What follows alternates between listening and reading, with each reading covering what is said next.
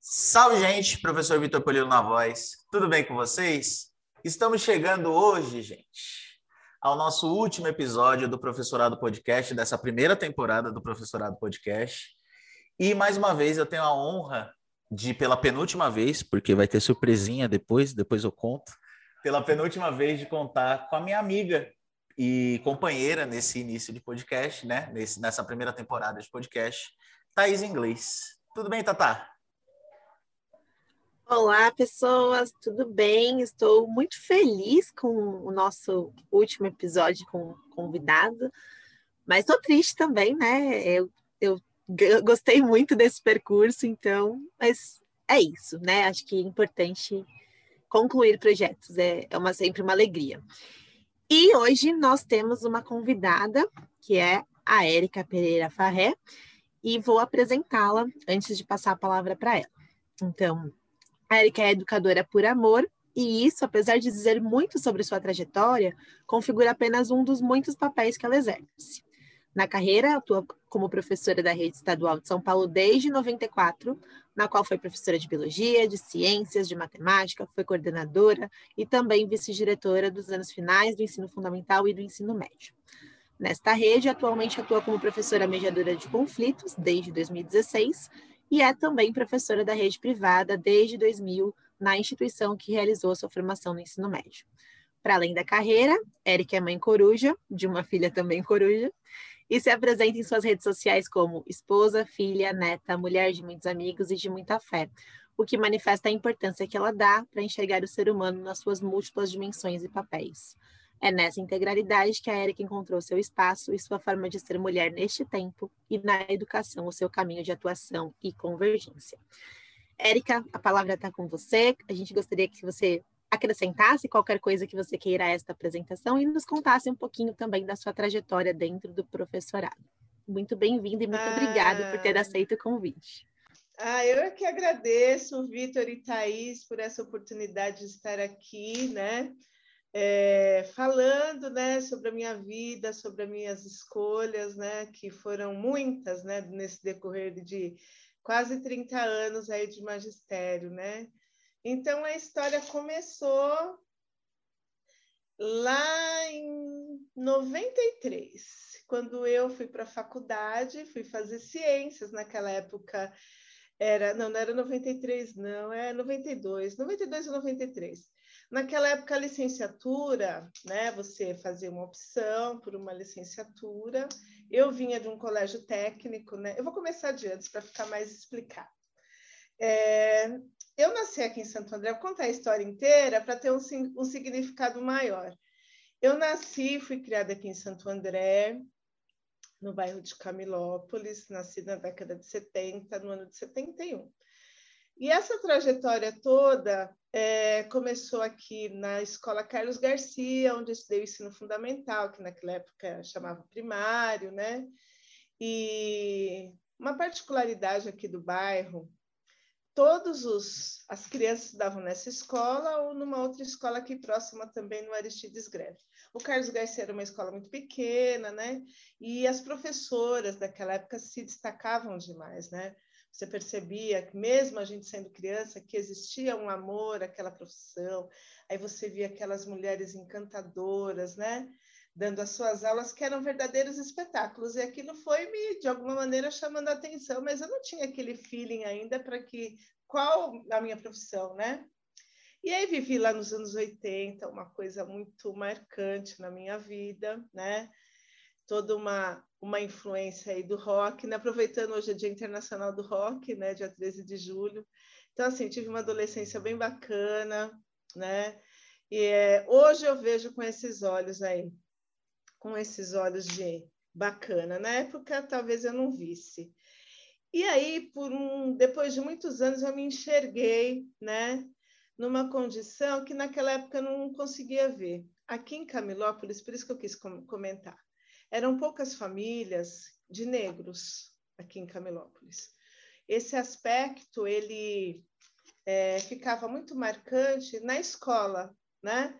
Porque você via pequenos grupos. Então, naquela época, ela não tinha, por exemplo, uma maquiagem para uma mulher negra, não tinha um cabelo, era ou você alisava ou você aprendia, né? E era assim que, que a gente é, levava essa vida aí, né? E eu nunca me vi numa condição de preconceito, de olhos preconceituosos de outras pessoas. Porque os meus amigos eram todos do bairro, né? E aí, depois do ensino médio, eu parti para o ensino técnico, né? E aí já era mais, é, vamos falar assim, mais ligeira nessa parte aí de, de observação.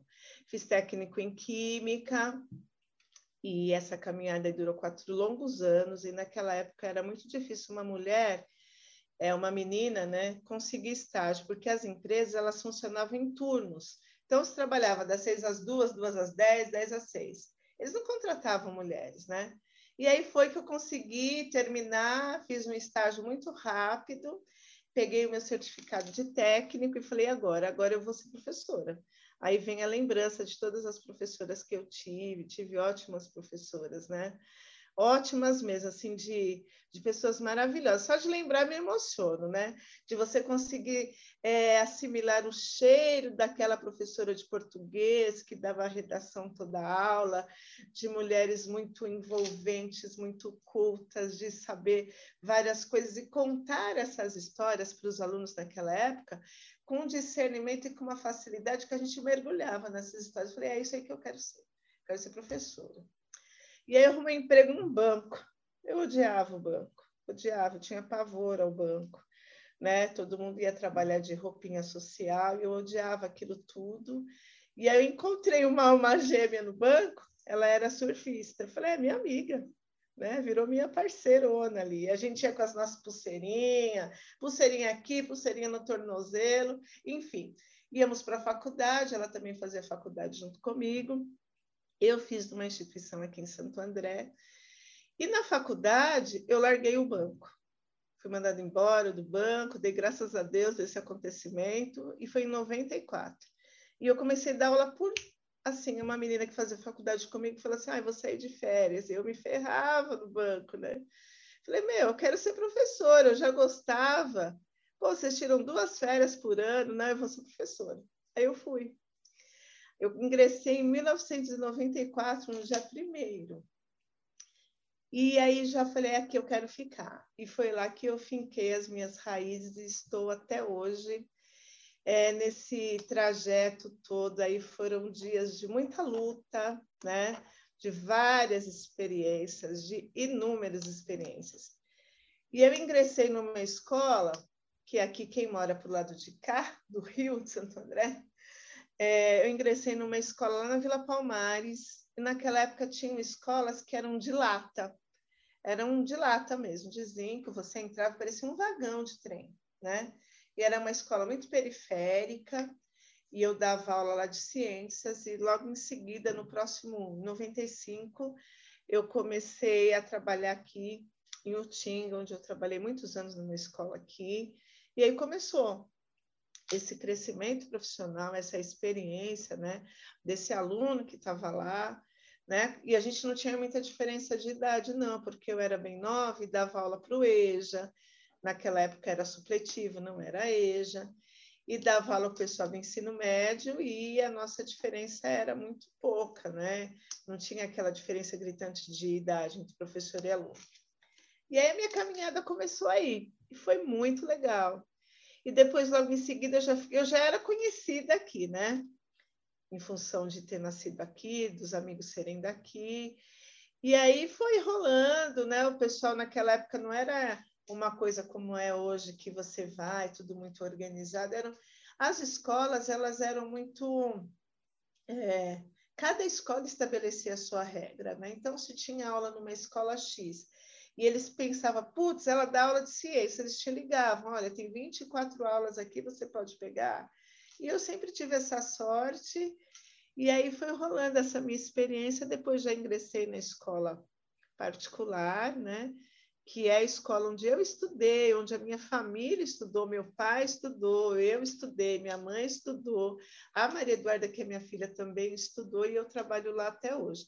Então, o meu vínculo com essa escola particular chega a ser uma coisa de, de tanto amor que chega a transbordar de tanto amor que eu sinto pela escola particular e pela escola pública também. Na escola particular é por conta das raízes educacionais que eu tenho lá, né?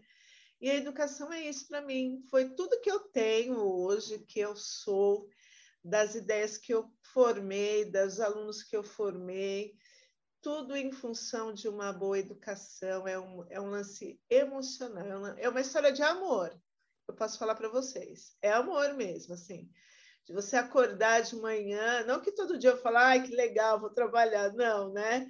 Mas é uma coisa para mim prazerosa. Eu digo para Maria Eduarda e, e dizer para os meus alunos também que quando eu chego numa lousa, vamos lá, que está o meu quadro aqui, vou dar a minha aula. É, eu acho que é a mesma coisa com o artista sente quando está num palco. Eu me transformo. Eu sou uma pessoa dando aula e sou uma pessoa fora da escola. Tem essa transformação. Claro, com o mesmo respeito, com a mesma admiração pelas pessoas, mas eu posso afirmar para você, Thaís e para o Vitor, que a, a, sala de aula para mim é um palco. É isso. E aí foi toda essa trajetória aí, passei por várias, vários é, setores né, da escola, né? Quando você está na gestão, eu fui, fiquei seis anos sendo coordenadora pedagógica no estado, numa escola estadual, muito legal. A gente pegou a escola com índices baixíssimos, nós organizamos a escola, foi um período bem bacana. E depois eu decidi, por bem, voltar para a sala de aula, em função da doença da minha mãe, eu não podia me. A demanda para mim era muito grande, minha mãe tinha Alzheimer, né?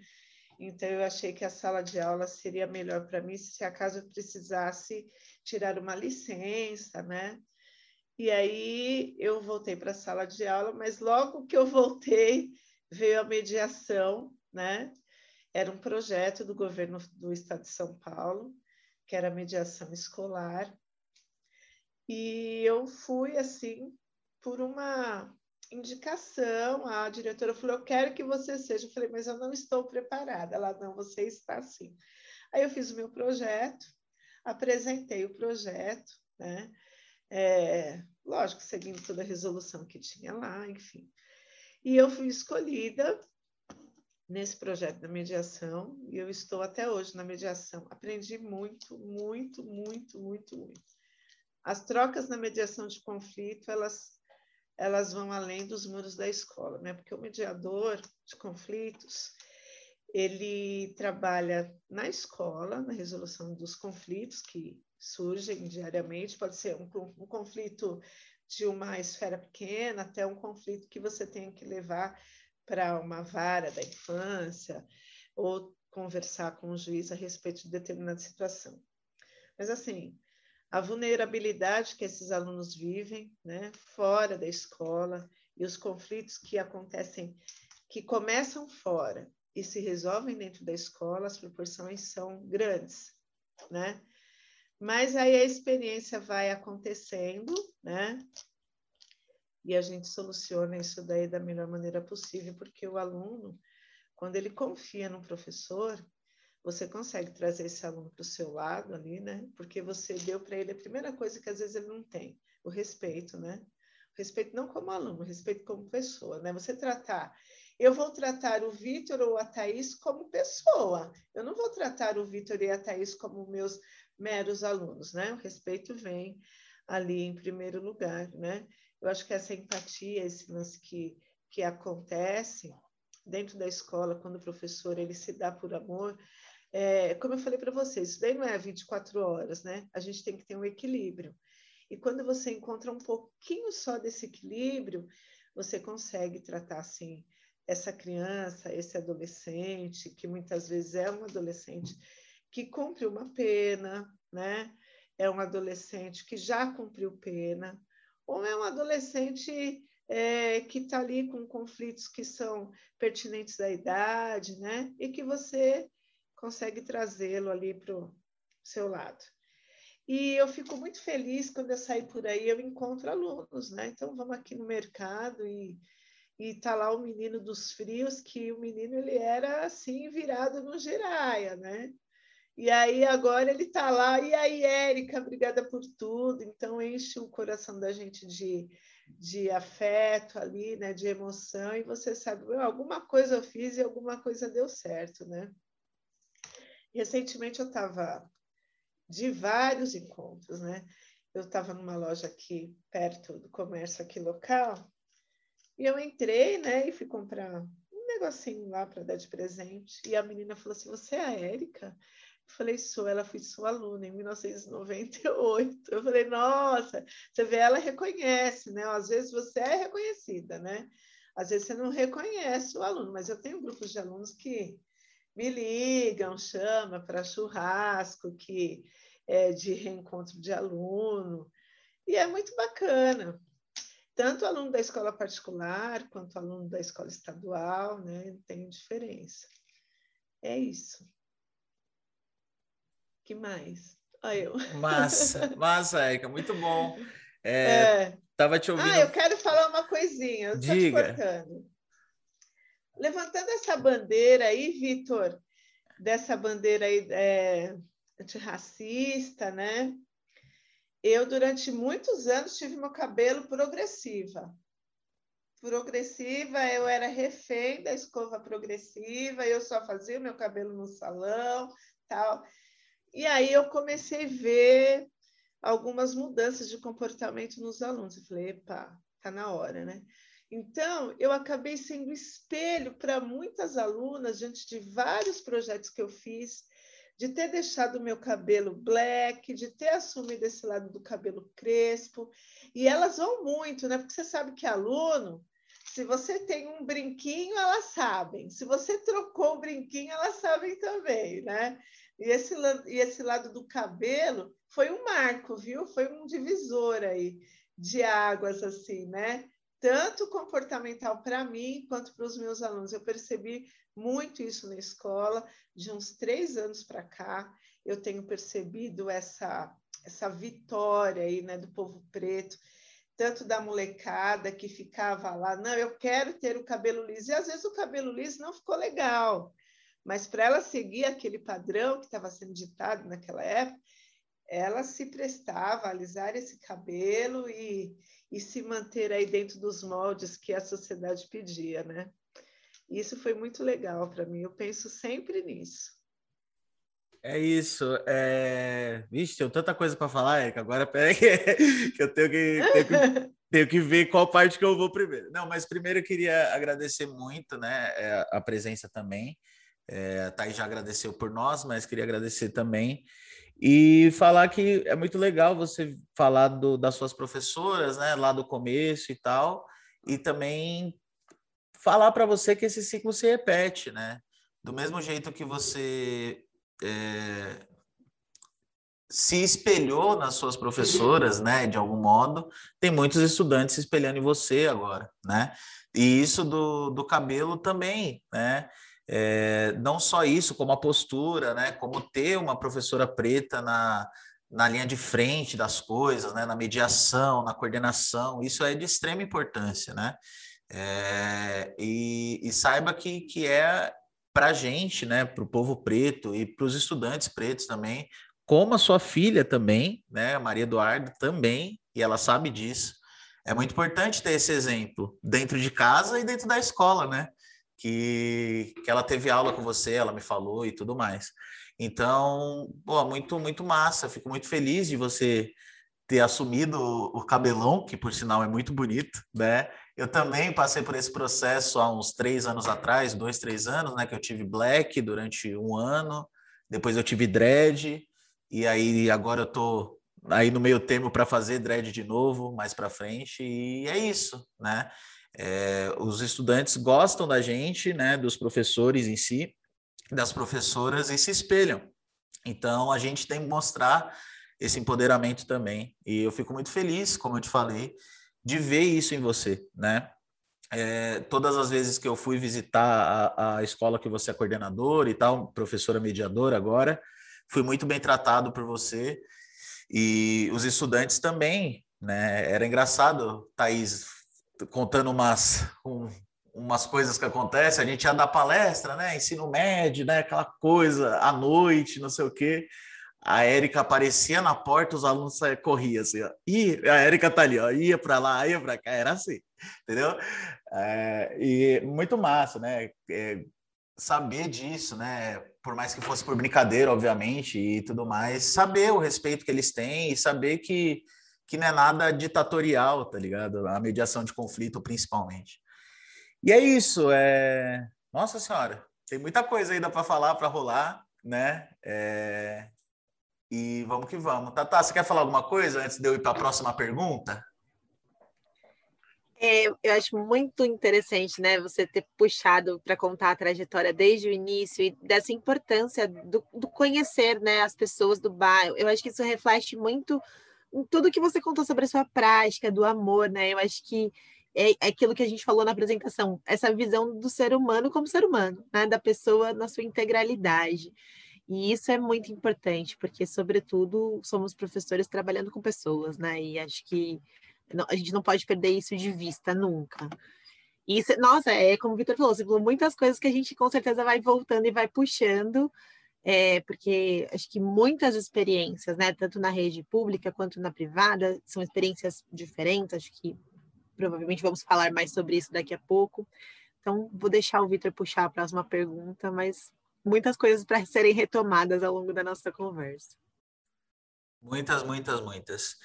É, então, Érica, é, tem bastante coisa para a gente conversar ainda, né? E, bom, enfim, a apresentação, a sua, o seu resumo de vida foi muito inspirador também. E, ah, imagina. E o que eu queria te perguntar, assim, para a gente continuar a conversa, é assim, você teve durante esses é, quase 30 anos na, na escola estadual, é, mais de 20 anos na escola particular, alguns cargos, né? É, professora, professora mediadora, coordenadora pedagógica, um pequeno tempo como vice-diretora, né? Você mesmo me falou Sim. que não foi, não foi um, um grande período. E aí o que eu queria saber é qual desses cargos ou quais desses cargos assim que você teve que você mais gostou de exercer, né? E, e assim ter passado por essas tantas funções que você teve te ajudou de que forma dentro da escola, pública ou particular, enfim? É, como que essa, essas, esses cargos te ajudaram e qual que você gostou mais? Bem, é óbvio que eu gosto mais da sala de aula, né? Isso daí é. Mas, assim, na coordenação, quando você está na coordenação pedagógica, você tem uma ideia de todo um processo burocrático que você precisa ter. E daquilo que você vê no outro professor né? Porque você está lidando diretamente com o professor ali, né? Nessa formação, nessa troca de ideias, nessa troca de, de experiências que eles têm. Eu gostava bastante da coordenação pela questão organizacional, né? Eu lido bem com isso, eu lido bem com esse lado formativo, né? Então, naquela época lá, o negócio não vinha engessado, né? Hoje em dia, você vai dar uma reunião de ATPC, você segue uma pauta. Lá não. Lá você falava, você estudava, eu estudava com os professores sobre autores, a gente falava muito naquela época lá de interdisciplinaridade, da elaboração de projetos, das normas da BNT, né? Como é que se fazia para você poder passar para um aluno. Ah, eu gostava pra caramba dessa parte aí pedagógica, do atendimento aos pais, que naquela época nós é que fazíamos. Sempre gostei dessa proximidade, né? Mas na mediação, ela tem, tem isso também, né? Porque a mediação também trabalha com essa parte é, estreita do pedagógico, né? Mas no começo, a mediação me sugava, porque eu mergulhava de cabeça no problema daquele aluno. Então, eu não tinha o discernimento de separar, ó, o problema é lá da escola, né? Então, às vezes, eu trazia aquele problema para dentro de casa, assim, né? Ficava pensando, tá? Perdi a noite pensando, olha, isso, o que será, né, que está acontecendo? Então, hoje em dia, né, até mudou já o nome, não é mais mediação, chama-se professor orientador da convivência. Hoje em dia, não, hoje em dia eu sei. Eu sei separar, né, porque essas questões que são de fundo social, né, elas são assim, lá na escola, na verdade, nós somos um paliativo, eu sou um paliativo para aquele aluno que está lá.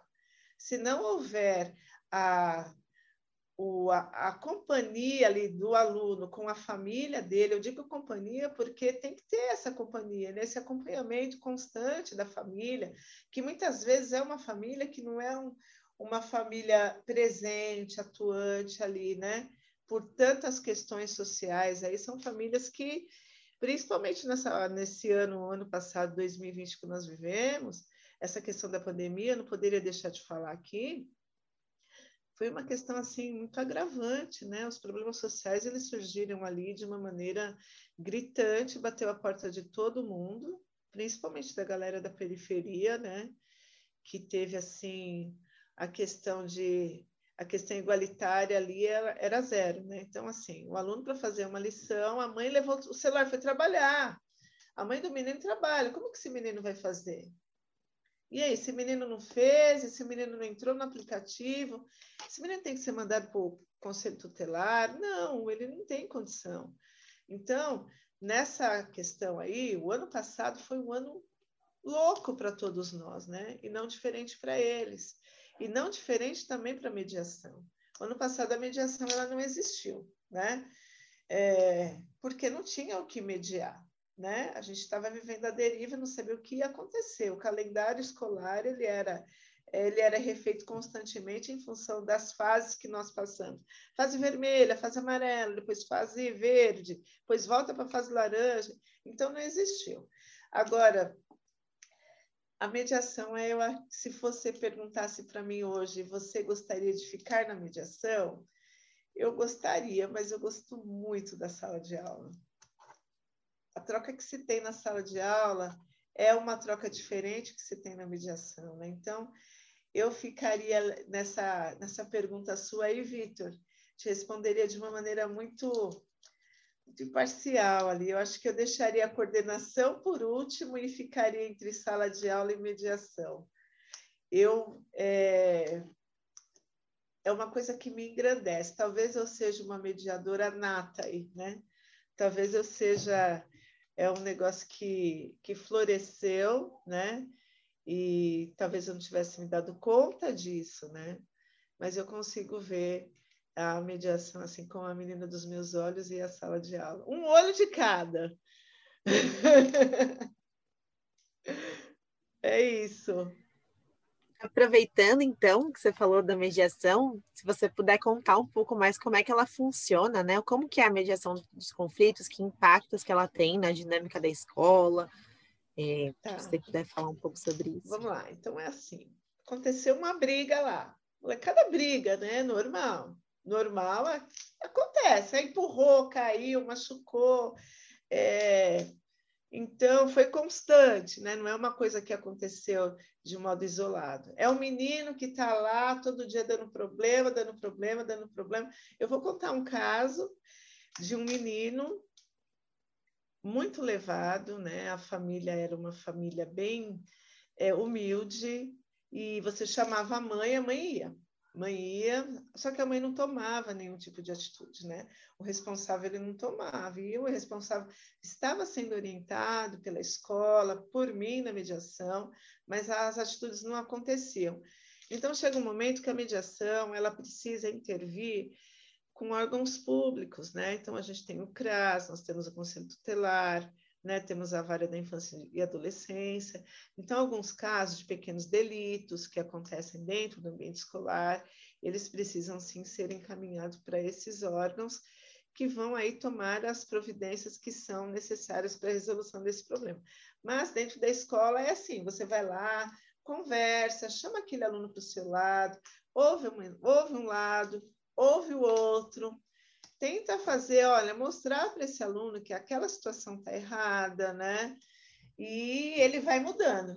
Muitos casos, Thaís e Vitor, muitos casos nós conseguimos trazer esse aluno, e o aluno que ele está lá, muitas vezes disperso, às vezes ele tem um, um laudo que não foi efetivado, às vezes é um aluno que ele não está conseguindo ler, às vezes é um que não enxerga direito, fica muito disperso, e aí bagunça, né? E aí a bagunça ali, ou a conversa, outras coisas que aconteçam ali na sala de aula, elas se sobressaiam ao aprendizado. Aí o professor né, encaminha para a mediação e lá a gente vai fazendo o nosso trabalho de formiguinha. Não é uma coisa que você vai mandar um aluno hoje para passar por um atendimento e esse atendimento vai surtir efeito, né? Eu diria que a mediação é como se fosse um tratamento ali psicológico, né? É psicológico que eu digo assim na questão de você ouvir, né? A escuta é muito importante. Existe uma diferença muito grande, né? De você ouvir um aluno e você escutá-lo, né? Ouvir, se você não é deficiente auditivo, você está ouvindo. Agora, a escuta, ela é necessária, né? Você tem que escutar, escutar aquele aluno efetivamente, parar e ouvi-lo, escutá-lo, o que está acontecendo? Conta para mim, né? Olhar no olho daquele aluno, às vezes, quantas vezes o aluno vai lá chorando e sai, depois abraça, beija, e você tem que estar sempre aberto a esse tipo de situação. Nas formações que nós temos, nós tivemos muitas formações. O Estado de São Paulo ele tem esse esse cuidado, né? É, o que cuida de todos os professores orientadores da convivência é o Conviva, né? É uma parte da Secretaria da, do Estado da Educação que tem essa, essa função aí de orientar os professores orientadores da convivência, que são os mediadores. Então, nós aprendemos muito nessas formações que nós fizemos, né? fazemos constantemente, para poder colocar estudo em prática com o aluno, principalmente na pandemia. Né? São muitas histórias, muitas, muitas, e todas elas tristes. Não tenho aqui uma história que eu possa contar para você de casos pontuais da mediação que sejam histórias é, bonitas, né? É isso. Bonitas os, os finais, que são felizes, né? Dos alunos que que encontraram o seu eixo aí. Entendeu? É Sim. Isso. Érica, eu fiquei com uma dúvida, assim, da mediação. É... Quando que, é, onde que acaba o trabalho da mediação e entra o trabalho dos responsáveis ou da, da, da do CRAS? Assim, é, para mim é muito junto, né? Então, o, por exemplo, dando um exemplo bem simples, se acontece alguma, algum conflito de estudantes fora da escola, na rua, na frente da escola, é papel também da mediação de conflitos ou não? É. é, é. Até onde vai o papel da mediação? Vamos lá. Se aconteceu uma briga, um aluno brigou na hora da saída, tal, na frente da escola, é, é, é de nossa responsabilidade. Então, a gente vai chamar esse aluno menor, está lá, vamos convocar os pais. Em alguns momentos, é, quando esse pai não pode vir, então vamos ligar e vamos marcar, ele vai ser notificado. Ou ele é notificado por um telefonema, ou ele é notificado por uma carta registrada. De qualquer maneira, esse, esse responsável tem que ser notificado. Ou a escola mesmo, ou eu, no meu papel de comediação, de professor orientador, tenho que ir até esse responsável, né? E aí, depois disso, vamos conversar todos, eu, os pais e as partes, né? Os alunos. Primeiro faço atendimento separado do aluno, depois desse aluno com o pai, depois do outro aluno, se foi uma briga, e os dois alunos são da escola. E aí tem várias etapas, né, de, de observação. É um negócio de observação mesmo. Aquele aluno deu trabalho outra vez?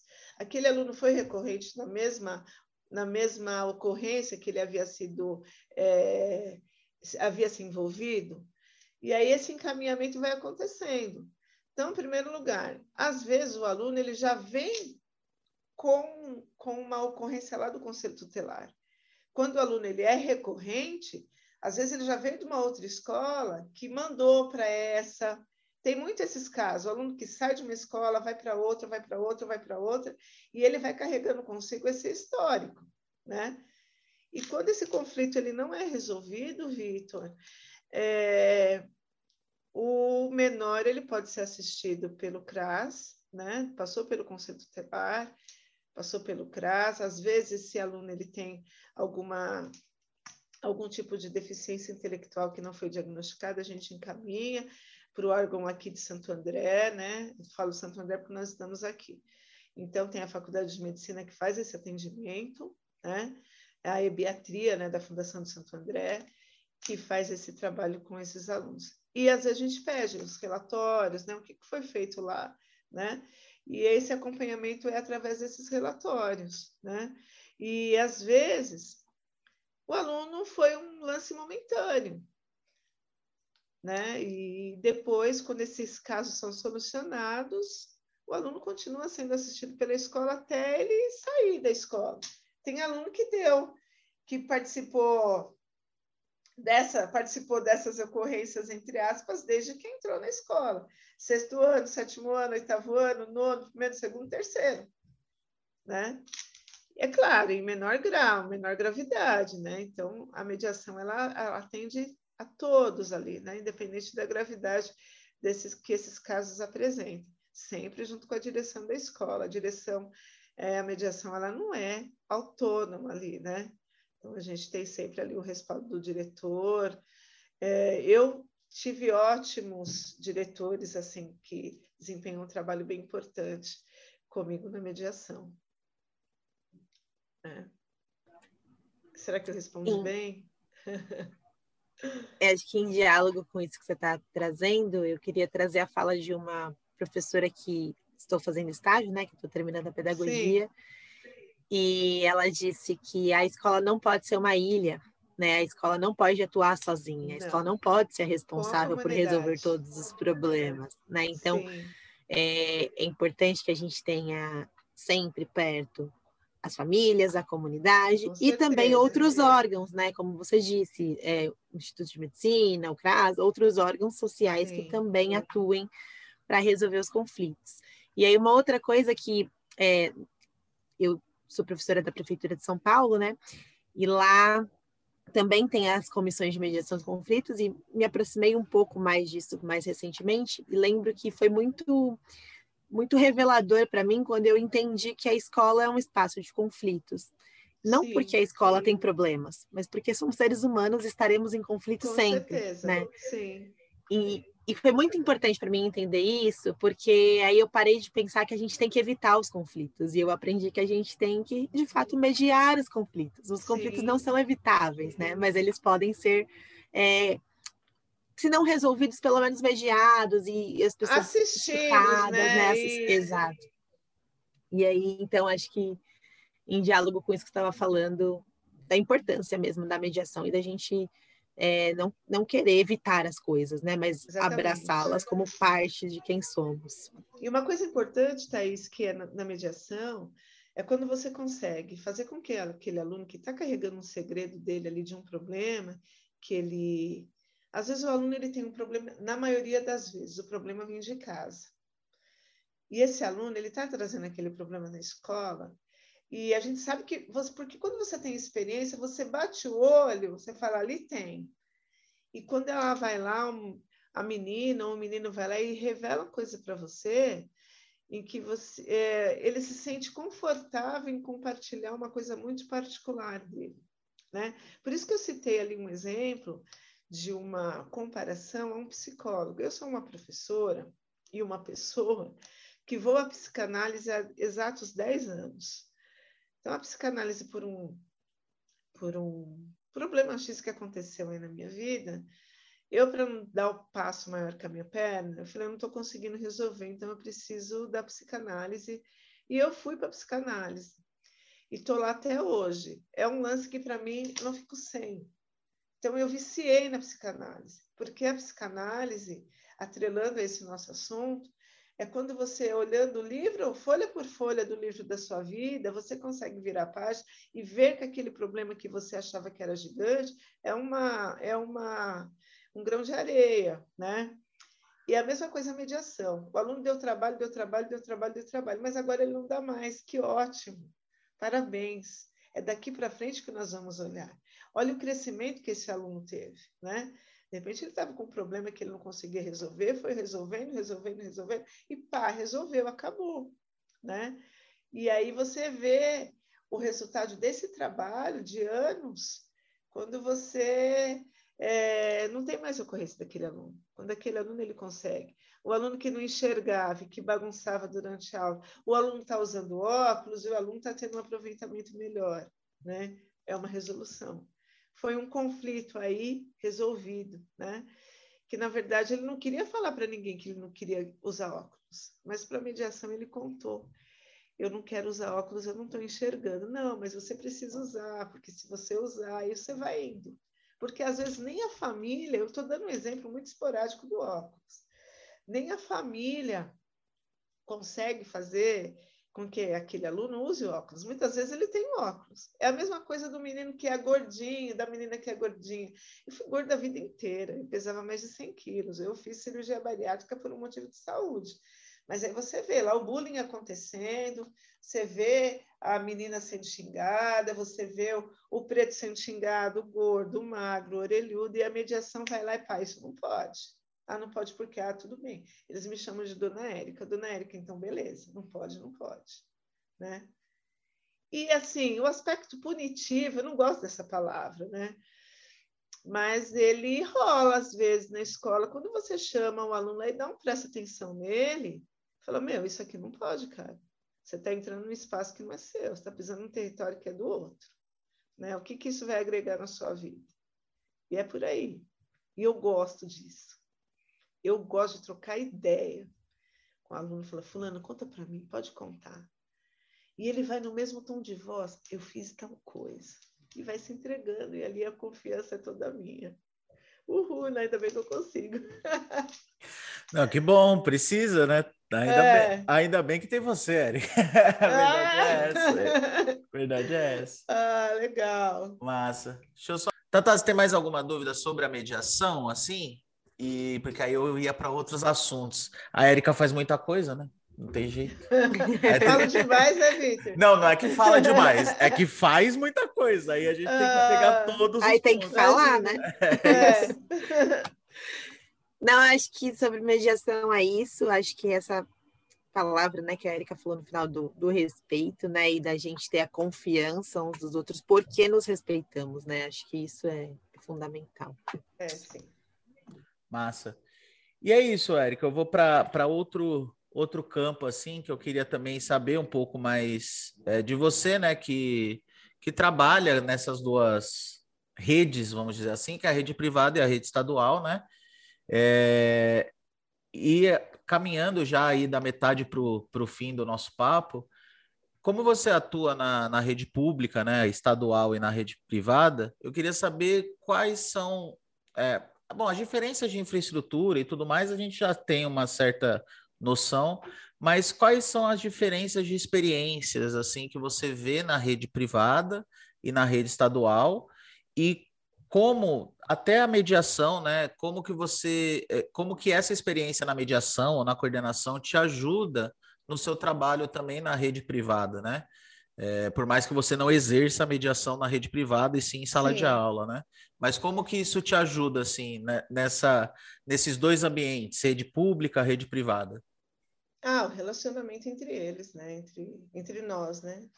Assim, a diferença é que, vamos falar, vamos falar por partes aí. O colégio que eu trabalho é um colégio tradicional aqui de Santo André. É um colégio técnico, né? É...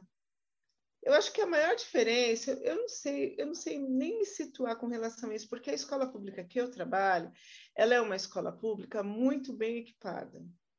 Então, lá nós temos os laboratórios funcionando, nós temos TVs em todas as salas, nós temos data show em toda a sala.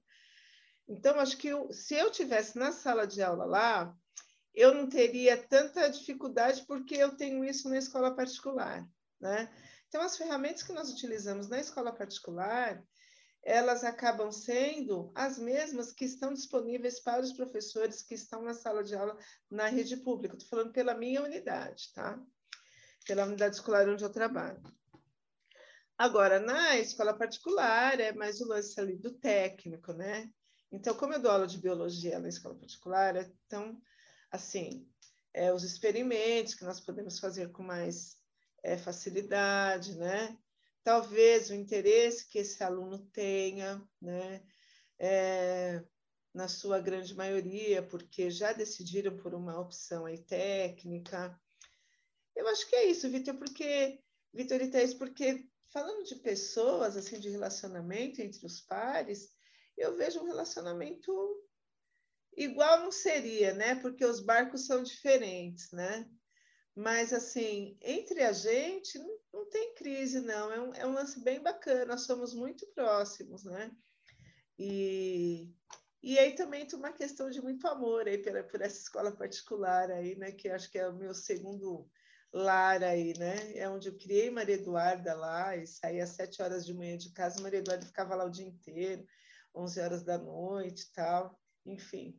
Então, falando pela minha, uma coisa muito peculiar, é, não consigo fechar essa pergunta aí de uma maneira que eu não quero deixar nenhum dos dois lados assim chateados, né?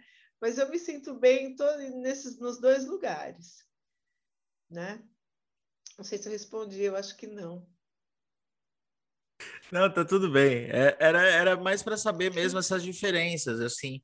Mas como no seu caso, né, como, como a, a escola particular, você está lá há muito tempo também, muito né? Toda a família. Então, às vezes, acaba virando uma coisa só, né? E não é, tem... então, por exemplo, a escola particular, o curso é apostilado. Esse lance da apostila já é um lance que, né? Você já pega as mães, já sabe o que você tem que dar, os experimentos já estão prontos, né? Você vai fazendo algumas adequações, a sua aula já está pronta aqui, né? é, faz uma, um canal no YouTube, tem lá uma apresentação de slides. Então, tudo isso agora, hoje, né, 2021, está disponibilizado para o professor da rede pública na unidade escolar que eu trabalho também. Né? Então, em questão de, de tecnologias, eu acho que nós empatamos aí a escola particular, né? Tecnologia que eu digo as mais usuais hoje em dia, né? Agora, o aparato do laboratório, né? Então, é, é um pouco diferente, assim, porque o laboratório de química, de análise clínica, então já tem uma diferença para oferecer para esse aluno, tá? Beleza, é isso. Tatá, alguma consideração, alguma perguntinha? Acho que são muitos anos de experiência, né? Tanto na rede pública quanto na rede privada, muitos anos é, e muitos sentimentos envolvidos, né? ah? Então acho que acho que não dá mesmo para fazer alguma alguma distinção, assim como o Vitor falou, que acaba virando uma coisa só.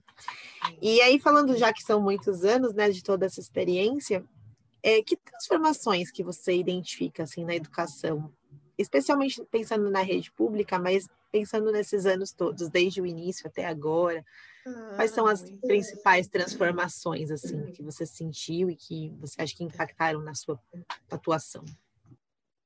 É, vou falar primeiro com relação ao aluno, né? O aluno antigamente, vocês devem saber, a Thaís e o Vitor. Não sei se vocês já vêm dessa época. O livro didático, antigamente, era responsabilidade da família. Passava-se a lista e você comprava.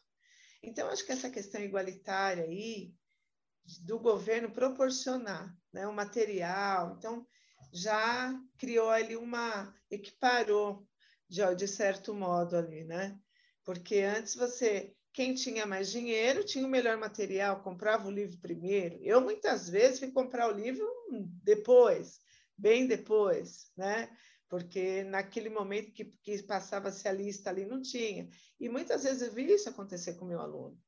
O aluno não tinha livro, o aluno não, né, não tinha material, então, agora, hoje em dia, acho que isso daí está um lance bem legal. Agora, com relação ao crescimento, né, aos avanços, eu acho que a tecnologia ela está ajudando bastante, né?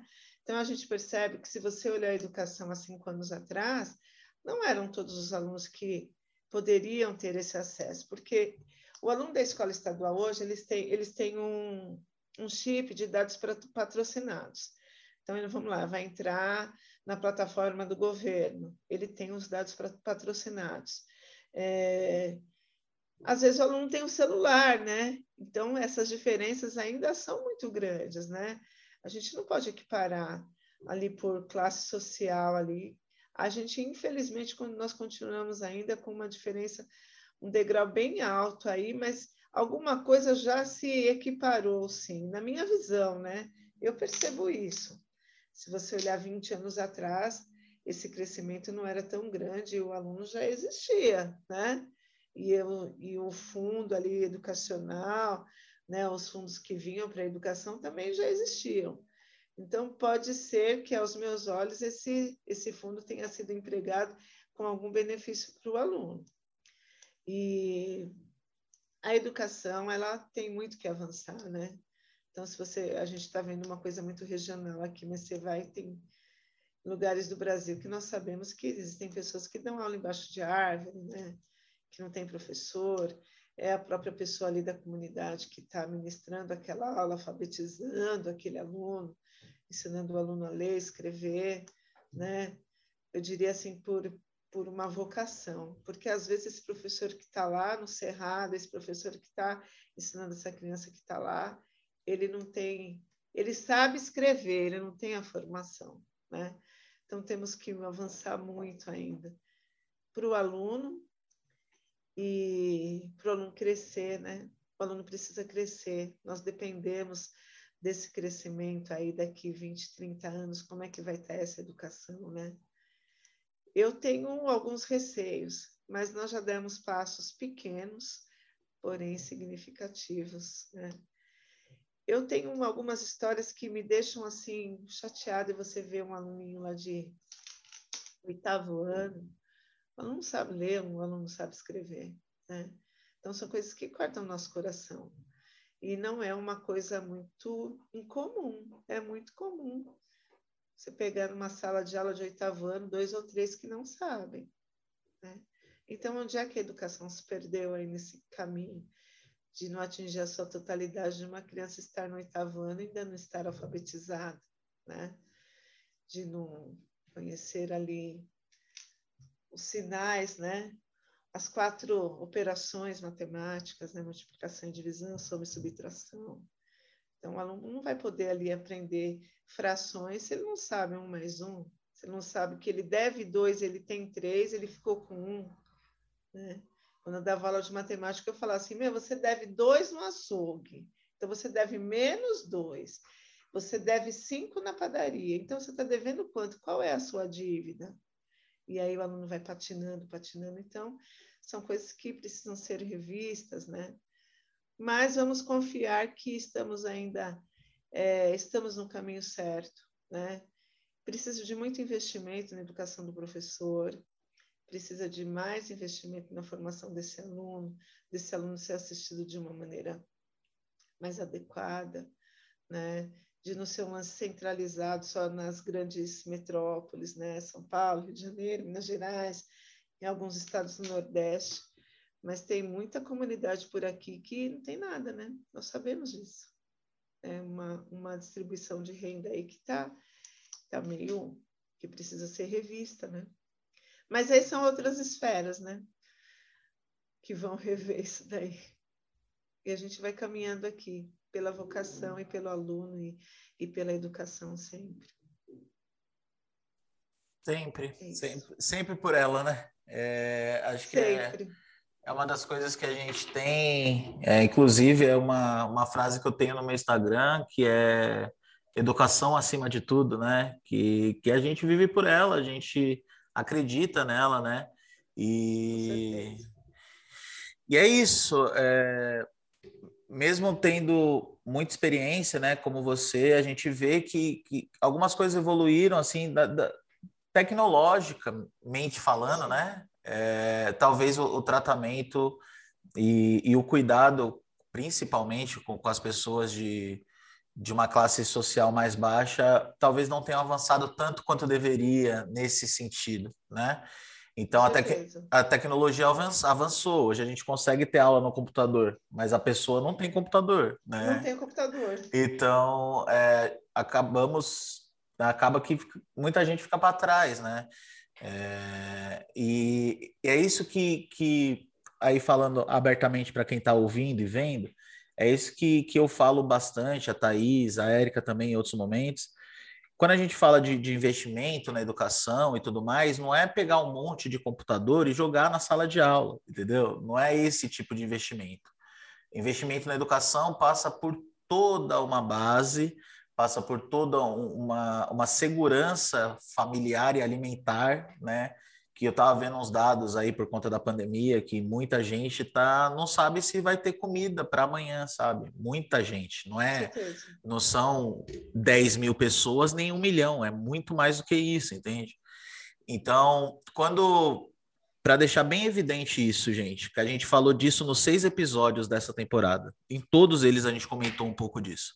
Quando a gente fala de investimento na educação, quando a gente fala de valorizar os professores e tudo mais, isso independente do lugar que for, do estado, do, do país que for, a gente não está falando de, de, de, investimento na tecnologia. Isso a gente tem. A Érica mesmo falou que a escola dela, mesmo que pública, estadual, tem os computadores, tem o data show, tem as coisas lá, certo?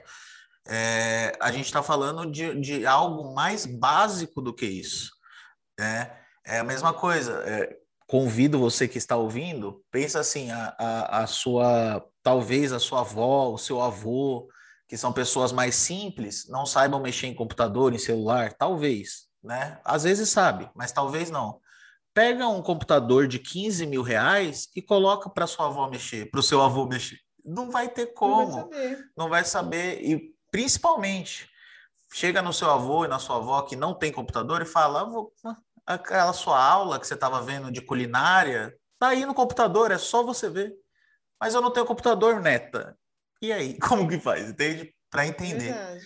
Então, é toda uma base, tá, gente? Não é simplesmente a, a, a estrutura, a tecnologia, que também é importante, mas é toda uma base que falta, tudo bem?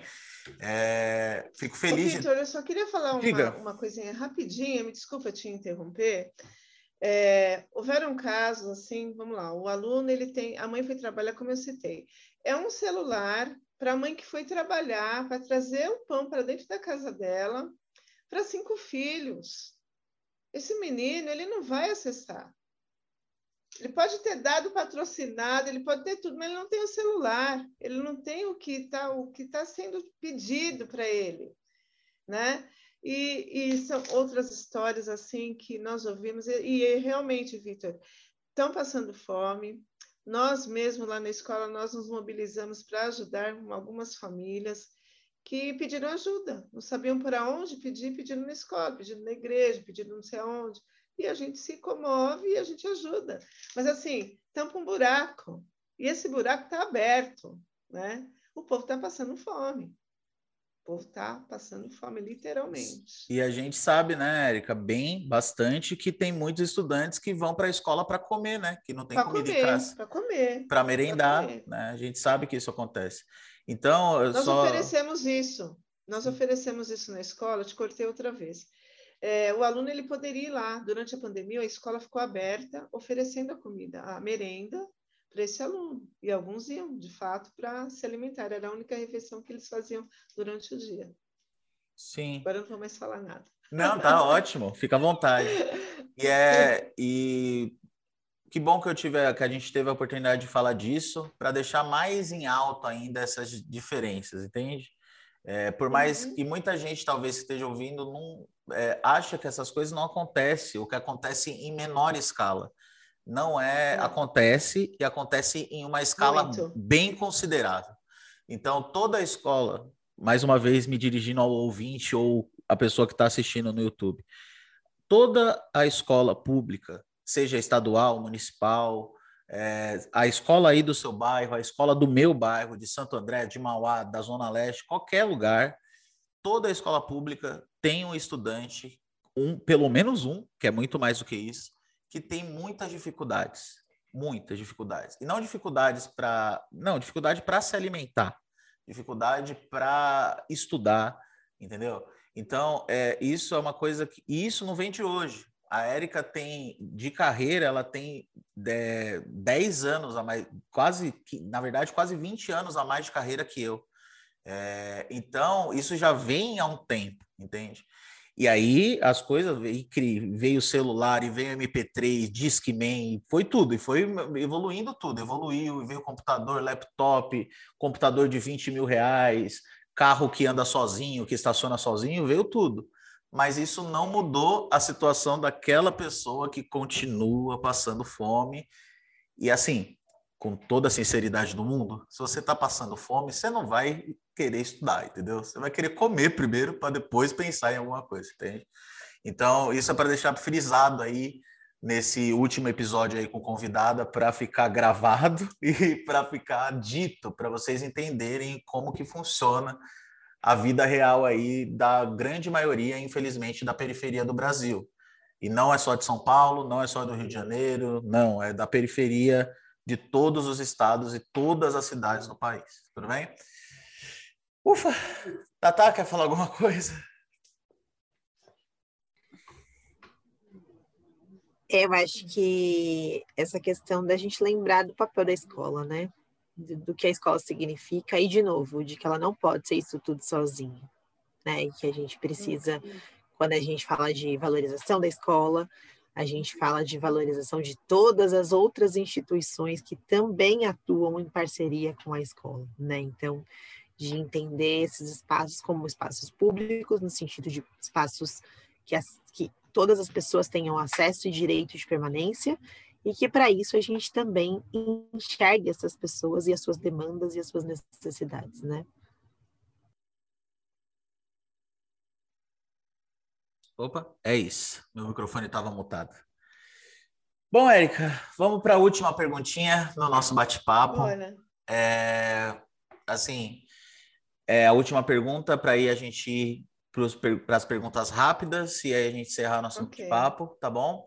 E é uma pergunta mais um pouquinho mais filosófica, vamos dizer assim, já que a gente já falou da, da, da parte mais é, underground assim da educação, né? A parte que muita gente uhum. não vê, né? Mas que a gente só tá uma lá. amostra, né? É uma amostrinha, só falamos, né? Mas eu queria perguntar para você e aí você tome o tempo que você precisar. Para você, é, o que é ser uma educadora, né? Qual é o papel que você acha que uma educadora tem e o que significa ser educadora para você na sua vida? É, nas suas palavras, fique à vontade para filosofar. Nossa. É... Eu sou virginiana, né, Vitor e Thaís? Eu já me emocionei só com a pergunta, né? É, ser, ser educadora para mim é uma é, é, o que eu escolhi. Eu não sei, eu não sei. Talvez eu saiba fazer outras coisas. Não vou cair nesse clichê, né? Porque a gente, se água bate, a gente tem que aprender, né? Mas é algo que me realiza assim como pessoa. Eu acho que eu já virei aqui, é, já virei uma, o que eu posso dizer? Não quero me engrandecer aqui não, mas sabe aquele negócio? Ah, professora, a professora que mora naquele, sabe aquele negócio? E eu gosto disso, eu gosto da minha. É a mesma coisa, um cara que é um cantor, ele o Roberto Carlos, ele deve gostar muito de ser Roberto Carlos cantor. Eu gosto muito de ser Érica professora, muito. É uma coisa assim que me completa, é um lance de alma. É uma coisa que eu vou gostar muito de falar sempre, sempre, sempre, sempre. Nós não podemos misturar, eu sempre falo para as crianças, a gente não pode misturar educação com religião. Mas hoje, nesse momento aqui nosso, eu agradeço muito a Deus de poder estar aqui falando de uma coisa que eu gosto demais, cara. Eu gosto demais de ser professora. E assim, a educação ela transforma vidas, ela a educação ela gera um amor, um laço entre aluno e professor. Quando a educação ela é feita de modo verdadeiro. Então você, existem pessoas que são professores. O Vitor é professor. A Thaís deve ser, a Thaís é também professora, porque a Maria Eduarda já tinha falado.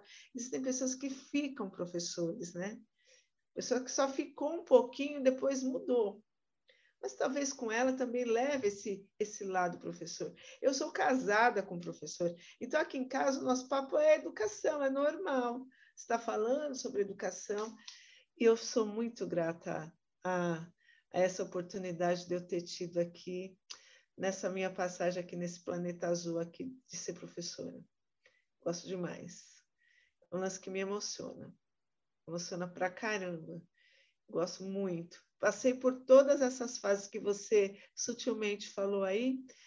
É, eu sou da fase da fita cassete, depois o disco, depois o DVD, depois o CD-ROM, depois o disquete, vamos que vamos que vamos. Não, o disquete primeiro, né? Até chegar aqui. Então, a minha geração é, passou por todas as fases tecnológicas. E eu, como professora, peguei todas essas fases, quase todas como ferramentas educacionais, né? E o meu baú da educação, ele está cheio de história e eu gosto muito disso. Muito, Vitor. Obrigada pela oportunidade, viu? Quem está me assistindo, né? Quem for assistir, vai saber que de todo o meu amor e respeito pela educação, pelos educadores, né? É, existe um especial que eu gosto muito. Muita gente, muita gente ama e muita gente odeia, né? Não leva a sério. Paulo Freire foi um cara assim que tive a oportunidade de ver Paulo Freire, uma escola aqui de Santo André. E assim, eu gosto pra caramba. A educação ela é um grão de areia que se faz presente na vida das pessoas, que tem que ser oportunizada a todos. É isso. Que massa. E vai ser. Vai ser, é né? isso. Nossa Tomara. Senhora. Nossa Senhora, eu não estava esperando esse discurso, não. Que maravilha. Muito feliz. É, dá muito para ver, viu, Érica, a sua paixão aí pela educação desde o começo, desde a primeira fala das é. professoras e de tudo. Massa demais. É, nossa, muito feliz de, de ter ouvido isso. E, e não só da, da, da paixão do professorado em si, mas também da, da paixão pela escola pública, né? Que, que a gente conversou, inclusive, no, no capítulo anterior, no episódio anterior aí do, do podcast, que muita gente taca muita pedra na escola pública, né? É, mas não, pouca gente faz algo para melhorar o que tem que ser melhorado, né? E, e, a gente esquece também de ver um pouco das coisas boas da escola pública também, enfim. Então, dá para ver também o seu amor pela escola pública e, e, pela educação em si, né? Então, a educação é isso, né? A gente, a gente que é professor, como você falou, quem é professor, é, vive pela educação é, profissionalmente e acredita nela, que é o meu caso, é o seu caso e é o caso da Thaís também. Da Thaís. Tata, diga, tem mais alguma coisa para dizer antes da gente ir para perguntas rápidas? Ah, eu fico, fico emocionada também, né? Porque eu tenho esse amor, assim, né? E eu acredito nisso linda. também, né? Então, é muito bom lembrar, né? Às vezes a gente trabalha com pessoas que não estão nessa mesma vibe, né? É. E é muito é. bom quando a gente trabalha com pessoas que estão, né? Que estão na, nesse mesmo clima e que acreditam nessas mesmas coisas. E aí também, de novo, né? Eu não vou julgar o trabalho de ninguém, porque a gente sabe todos os percalços que existem dentro da nossa profissão e todas as dificuldades, mas é muito gostoso quando a gente encontra pessoas com essa paixão, né? E com esse brilho nos olhos e com essa certeza e convicção de que esse é um não, não é o caminho, porque eu acho que caminho existem vários, mas esse é um caminho que faz muito sentido, né? Que linda.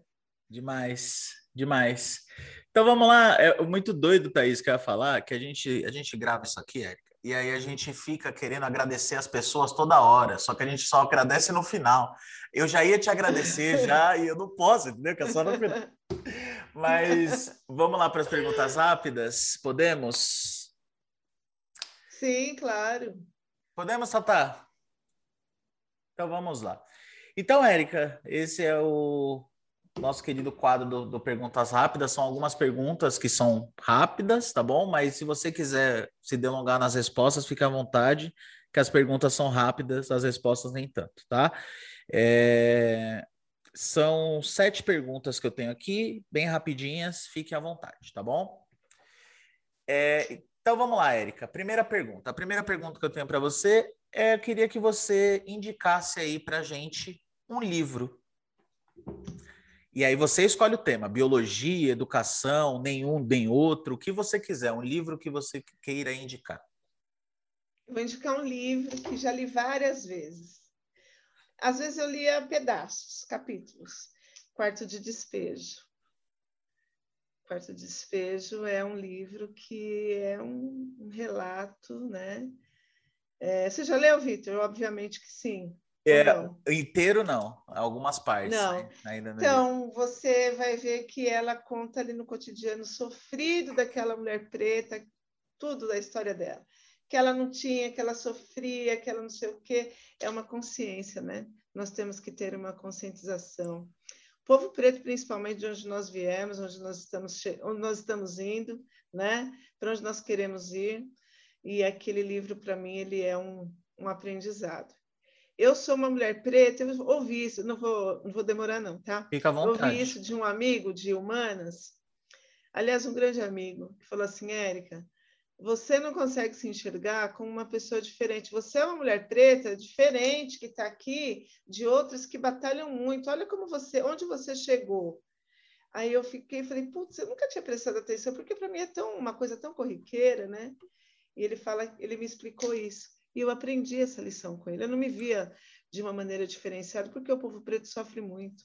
E o quarto de despejo ele vai contar essas histórias que são é, muito importantes para a gente sobreviver aí nesse mundo muito louco e ter a consciência disso tudo. É uma boa indicação de livro. Sim. Para quem não conhece, o Quarto de Despejo, gente, é da Carolina Maria de Jesus, tá bom? Isso. Que, inclusive, quem é estudante da Nokia e está acompanhando a gente, é o nome da nossa sala de estudo. É Carolina Maria de Jesus. Ah, que legal. Por conta da personalidade que ela é e de tudão, tá bom? Então, se você é preto, mesmo se não for também, tá bom? Mas se você é preto, é leitura obrigatória, tá bom? É importante que nem o genocídio do, do, do, negro brasileiro também, que foi indicação da, da nossa nosso episódio passado da Elaine, tá bom? Oh, que legal. Foi, massa. É, uma música. Uma música? Sim, que você gosta. Ah, então, hoje vamos homenagear aí o dia do rock, We Fica... Are the Champions. Ótimo. Eu amo Queen e é um, um ícone, né, gente? Então, somos todos campeões. É isso. Ótimo. Agora eu tenho uma, uma pergunta que eu vou dividir em duas, tá? Primeiro, eu queria um objetivo que você tem na sua vida. Um objetivo que você ainda tem aí para cumprir na sua vida um sonho. Eu tenho que escrever um livro. Eu, eu vou escrever um livro. Escrever um livro. Já tenho, vou. Livro. Ótimo. Quando escrever, por favor, me mande um autografado. Vou mandar. Porque. Para mim também. Vou mandar, Tata. É isso. Imagina, Thaís, o tanto de história de, de, de mediação, e não só de mediação, das escolas tudo, imagina. A vida. 300 páginas, é. no mínimo. É o primeiro volume, né? Massa. É, volume 1. É isso. E também um, um, objetivo ou um sonho que você tenha na carreira. Se é que você não cumpriu ainda, né, Érica? Que fez tudo não, na, na vida. Carreira, na, na carreira, acho que eu tô de boa. Tá continuar assim. Tá né? ótimo assim. Não, quero continuar. Eu já pensava em me aposentar rápido, mas eu quero continuar mais aí uns, uns seis, sete anos. Massa. É uma pessoa que você admira. Eu admiro várias. Não dá para falar uma, né? Essa é, é, essa é a mais difícil, eu também acho. Não, eu admiro várias. É... Eu vou falar de uma, talvez eu me emocione. É a minha mãe, né? A minha mãe partiu ano passado e acho que ela me fez assim forte. Minha mãe morreu com Alzheimer. E aí foi foi embaçado. E eu dedico para ela uma pessoa assim que foi. Pode falar palavrão? Não, né? Foda na minha vida. Foi um puta de um aprendizado, né? E a segunda mulherzinha que eu quero homenagear é Maria Eduarda, né? E aí são várias, aí o meu marido, mas assim, eu vou oferecer para minha mãe, que eu tenho certeza que ela se orgulha da mulher que ela ajudou a criar. Que criou, né? É isso. Olha, eu não conhecia a sua mãe, viu, Érica? Mas eu tenho certeza que sim. Não, não tenho a menor Obrigada. dúvida. Não tenho a menor dúvida, tá bom? É... Massa. É... E a Maria Eduarda também.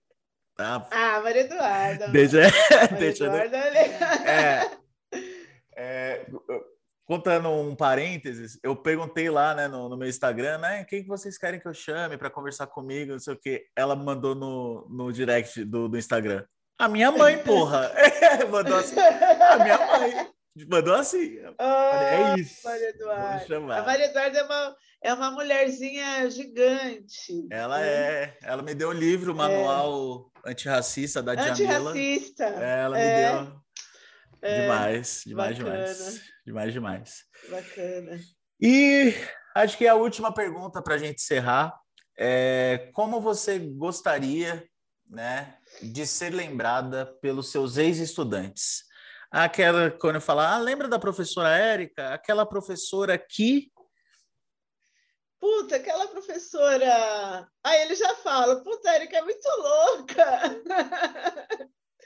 puta, Érica é muito louca. Não, não sou louca, eu sou normal, não, não tenho, não sou engessada, eu sou eu, né?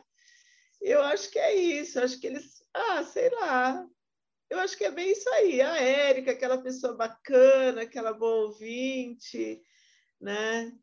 A Érica, eu acho que só em função de falar assim, a Érica é professora, para mim já é um elogio.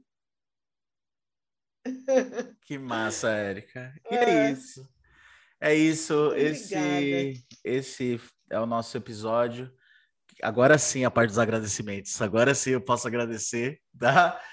É, uhum. Então, Érica, eu queria muito agradecer a sua disponibilidade, tá bom? O aceite do convite. Como eu falei, e aí explicando para as outras pessoas, eu conheci a Érica, eu faço palestras, né, no começo do ano, assim, e 2017 ou 2018 foi a primeira vez que eu trombei com a Érica ali no, na escola que ela trabalha ainda hoje, é, em Santo André. E sempre foi bem, muito bem recebido, assim, né? Eu e o Luiz, a gente era uma das poucas escolas que a gente ficava para conversar com a coordenação, que era a Érica, né, na, na época e tudo mais, porque às vezes a correria era muito grande, né? Então a gente ia rapidinho, saía e lá a gente ficava, tomava café e, e comia bolacha e conversava e tal. E a gente sempre foi muito bem é, recebido. A, a Maria Eduarda, né, que é a filha da Érica, estudou né, na NOC, que é o curso que eu e a, a Thaís trabalhamos. E fico muito feliz de, de, de ter tido essa conversa com você hoje. Foi muito massa para mim, de verdade. Então, e queria agradecer muito, muito mesmo, toda a sua a conversa, as coisas que você falou, a sua emoção no final ao falar da sua mãe também. É, eu me emociono muito também, porque minha mãe também não, não se encontra nesse plano mais, e também era professora, e eu puxei muito isso dela, né? Então, fico muito feliz, muito feliz. É, esse último episódio da primeira temporada é, foi em, em, encerrou em grande estilo, né? É, e agora eu queria que aí nesse finalzinho você desse seu tchau aí para os nossos ouvintes, e também, se quiser passar Instagram, o que você quiser falar, fique à vontade para a gente ir caminhando para o final. E muito, muito obrigado por tudão, Érica, pela conversa e por tudo mais. E por ser essa professora maravilhosa, mulher preta, empoderada, foda que você é. Já que você liberou palavrão, aí a gente também já leva, né? Também. Fica à vontade. Tá mutado, Érica.